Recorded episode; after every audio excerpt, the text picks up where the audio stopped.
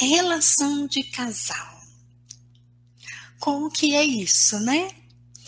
Ah, como que nós repetimos padrões?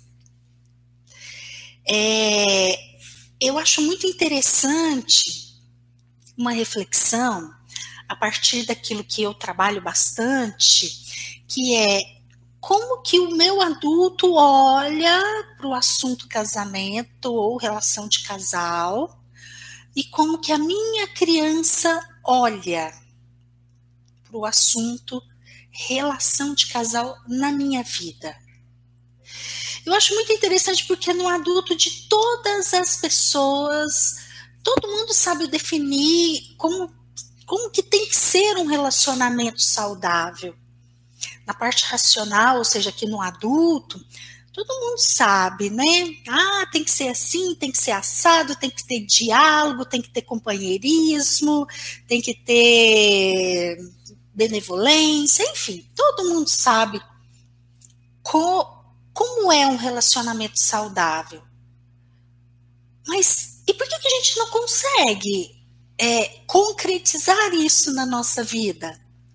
Porque a nossa criança interior, ou seja, a nossa parte emocional, segue o padrão de relacionamento que o nosso sistema possui. Para para pensar aí, como que é o padrão de relacionamento no seu sistema? E perceba o quanto você é regido nesta área da sua vida por esse padrão. Talvez alguém vá me falar assim, mas Inês, eu nunca quis me casar, relacionamento é muito difícil, eu sou sozinha, sozinho. É, e por que, que você é sozinho?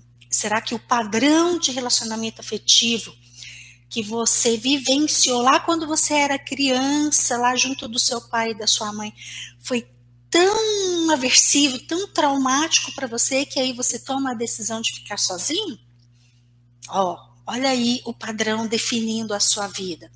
Ou talvez você tenha é, entrado num relacionamento, construído uma relação com alguém, mas talvez tenha ali um padrão adoecido e você não fica bem ali, né?